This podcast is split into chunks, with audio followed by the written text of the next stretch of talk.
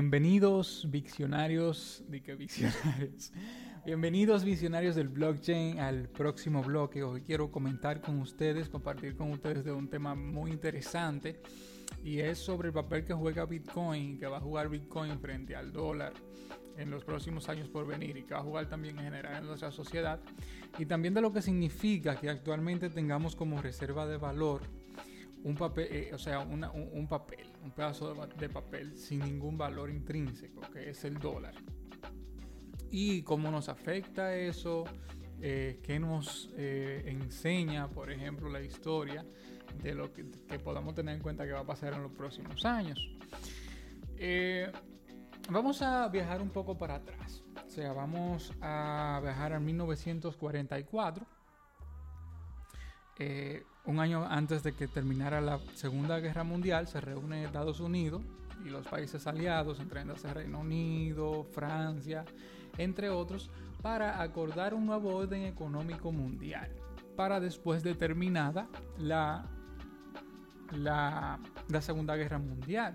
De ahí surgen pues eh, los acuerdos de, de Bretton Woods.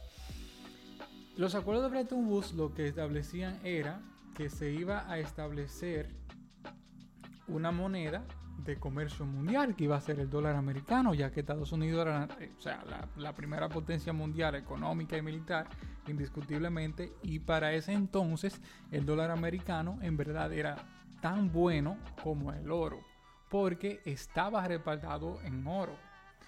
Entonces lo que se acordó fue que todos los países del mundo iban a tomar el dólar americano como si fuera oro. Le iban a dar el mismo valor que el oro.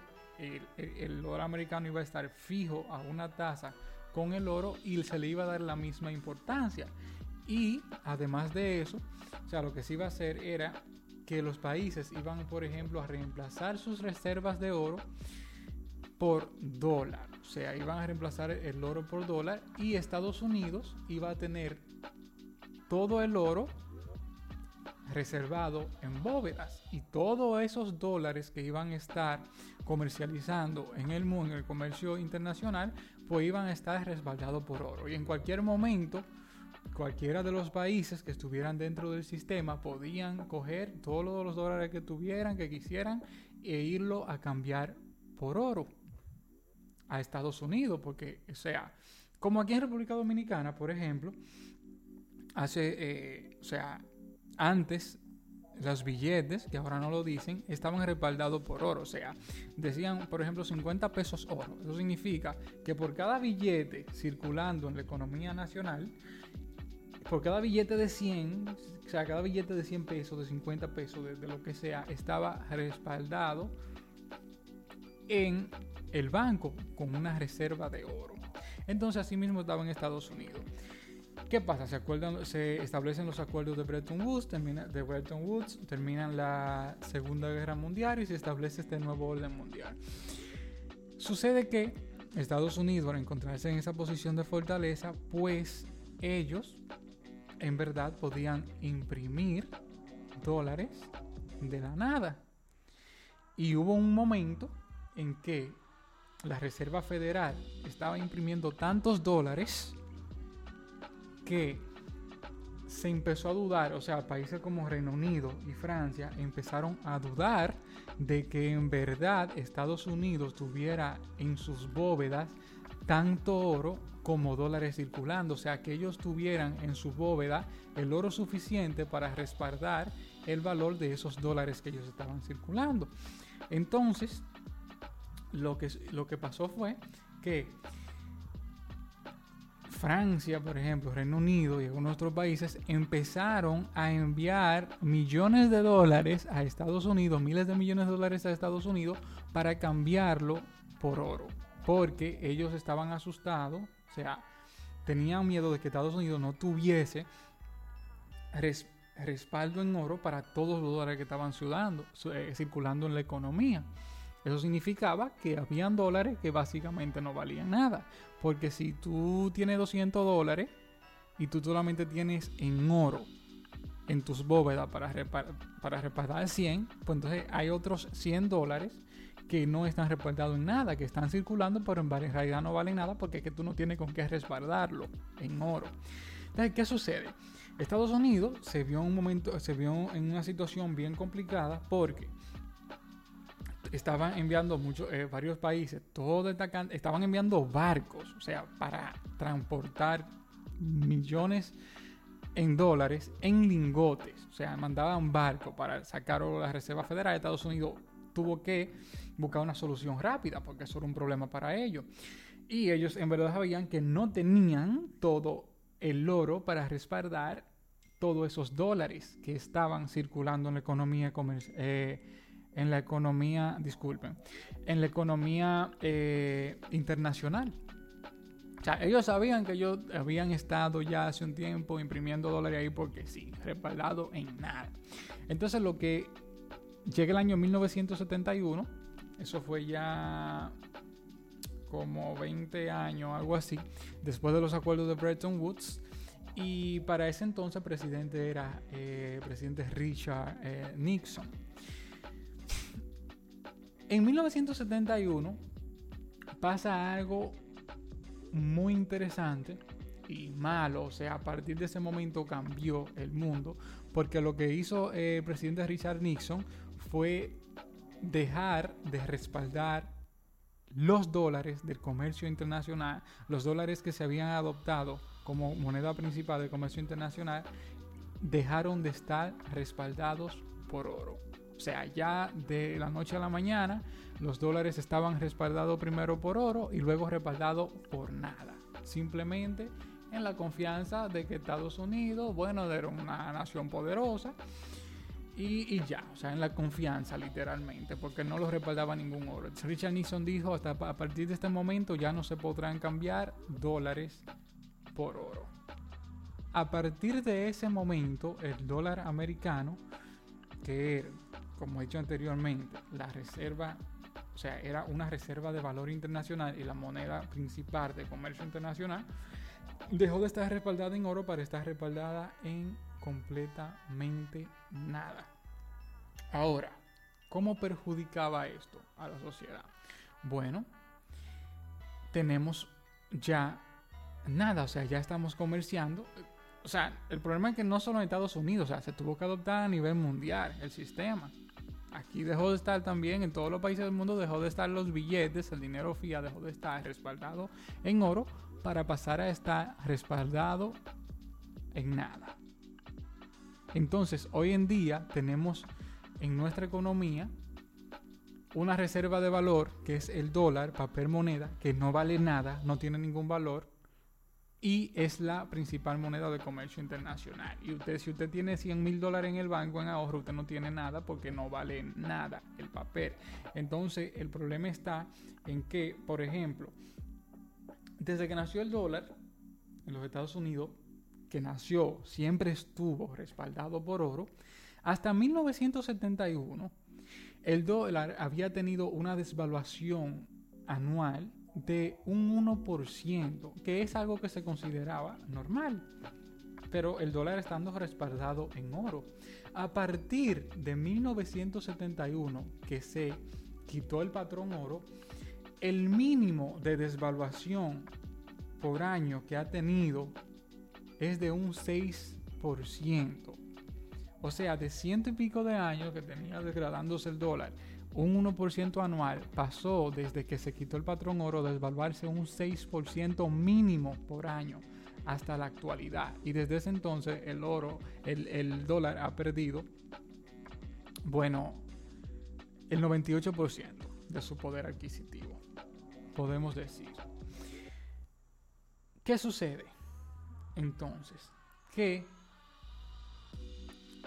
pasamos, como mencioné, a tener una moneda que estaba respaldada por oro a estar respaldada por nada. Y Estados Unidos empieza a llenar el mundo con dólares americanos que están respaldados por nada y que ellos pueden, ellos, pueden crearlo de la nada. O sea, esto es algo que, esto es algo que en verdad eh, en toda la historia se ha visto. O sea, no podemos culpar a Estados Unidos porque si estudiamos la historia de la desvaluación monetaria nos podemos dar cuenta que es algo desde que viene desde la Edad Media. Por ejemplo, antes de que existiera el papel moneda, de la forma en que se desvaluaban las monedas, era que al principio, por ejemplo, si si un país tenía dinero, monedas en oro y en plata, estas monedas estaban hechas 100% de este, de este mineral, 100% de plata, 100% de oro. Entonces la forma en la que se desvaluaban era que, por ejemplo, la moneda de oro empezaban a hacerse nada más con un 98% de oro, después estaban hechas con un 90% de oro, hasta que llegaban a estar, por ejemplo, hasta hechas en 1 o un 2% de oro y lo demás era, vamos a decir, hierro o un mineral sin ningún poder, de, sin ningún valor como la... Eh, o sea, como tiene valor la plata, eh, el bronce, digamos, y el oro.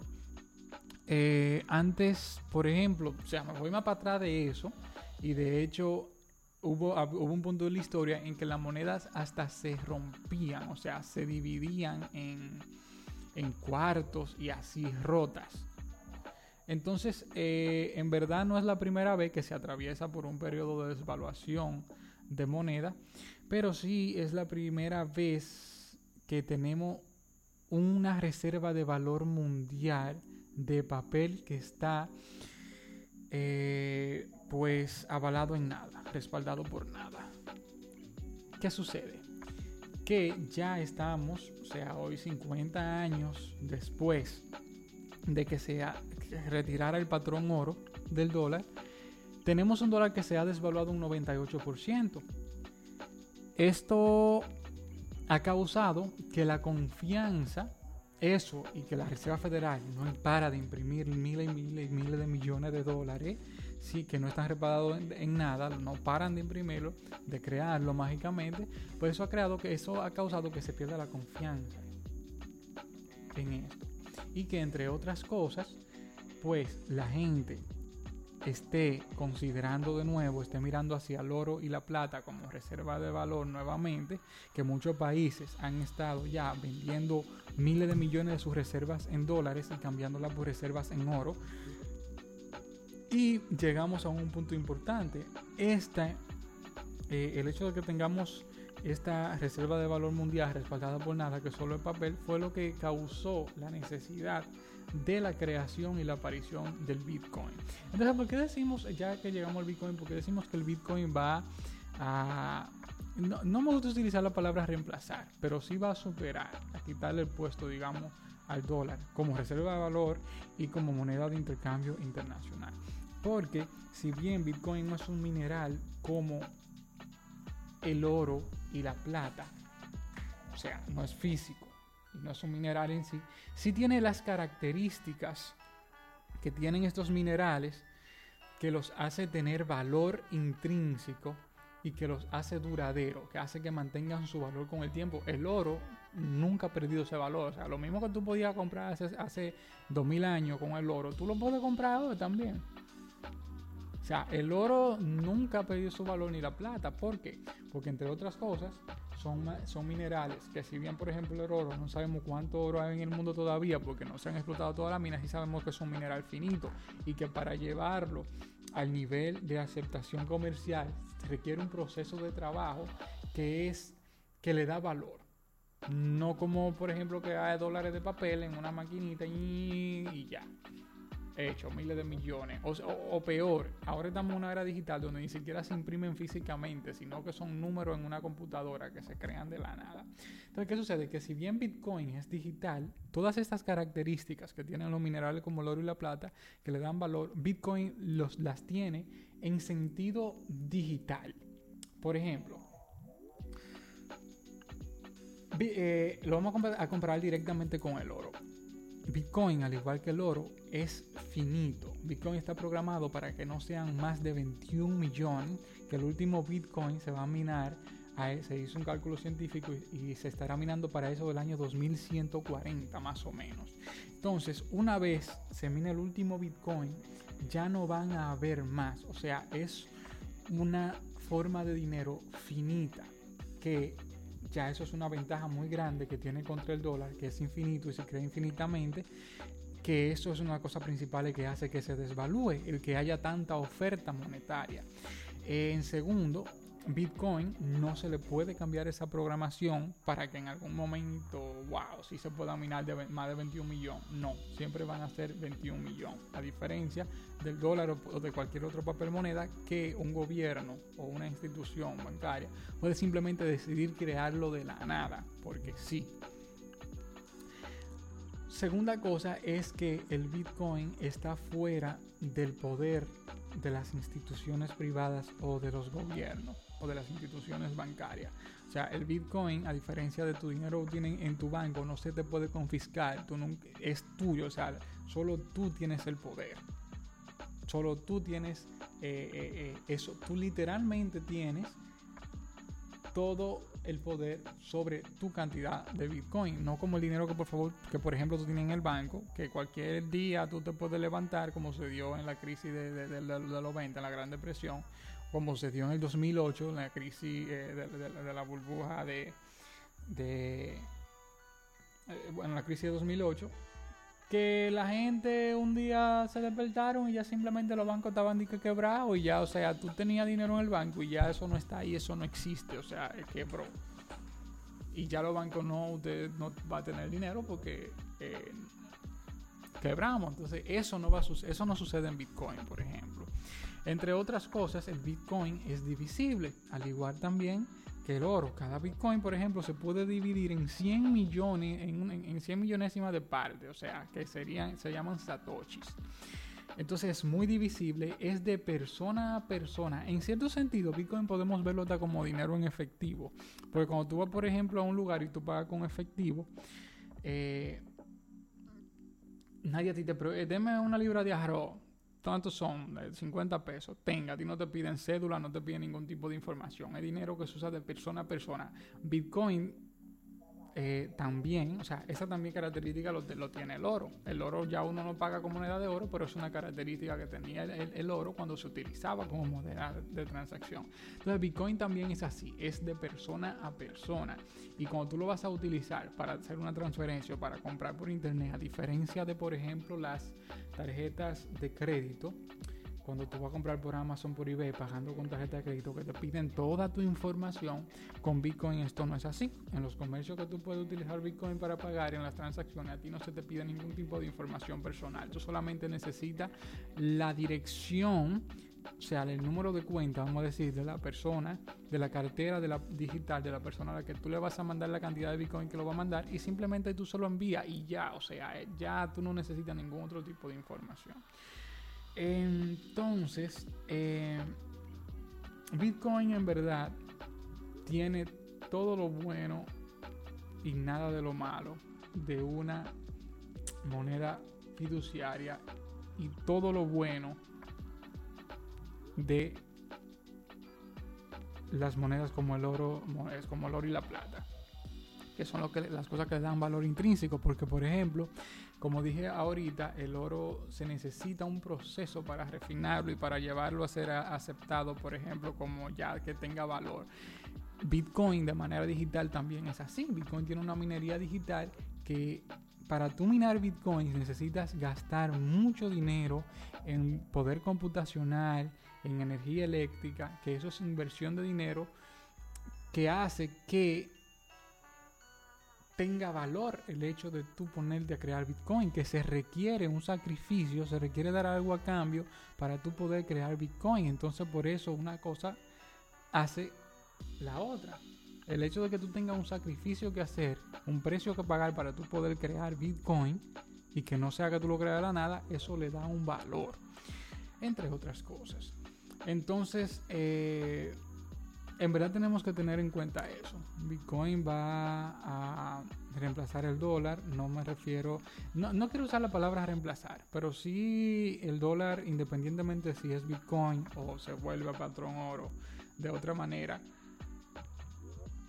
el dólar va a dejar de existir, porque en toda la historia las monedas adoptadas en nada. O sea, esa fue una de las cosas que causó la caída de, los grandes imperios a través de la historia. El hecho de haber abandonado el patrón moneda real para ponerse a crear monedas de valores, que monedas sin valor, que primero estaban respaldadas en, valor real, como el dólar, y luego dejaron de estar respaldadas, porque eso no es algo nuevo. O sea, a través de la historia siempre ha pasado. Se empezaban a crear monedas de material sin valor, como hierro, que primero estaban respaldados por oro y luego ya dejaban de estar. O sea, solo se está repitiendo la historia. Y no hay en toda la historia de la humanidad ninguna moneda sin valor que haya durado para siempre y que haya perdido completamente su poder adquisitivo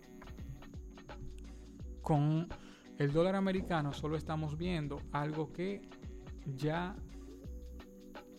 ha pasado decenas de veces a través de la historia, si no cientos. Por eso es muy bueno siempre conocer la historia. Esta frase la gente la dice mucho, pero en verdad no, no se sienta a darle valor que tiene a esta frase de que quien no conoce su historia está condenado a repetirla sea, la gente la dice muy vanamente, pero en verdad no se sientan a, darle mente a la profundidad que tiene esa frase y a la, veracidad que tiene, a la verdad eh, que tiene. Entonces, muchas gracias, señores, por sintonizar. Si alguien sintonizó, gracias por ver el próximo bloque y nos vemos en la próxima.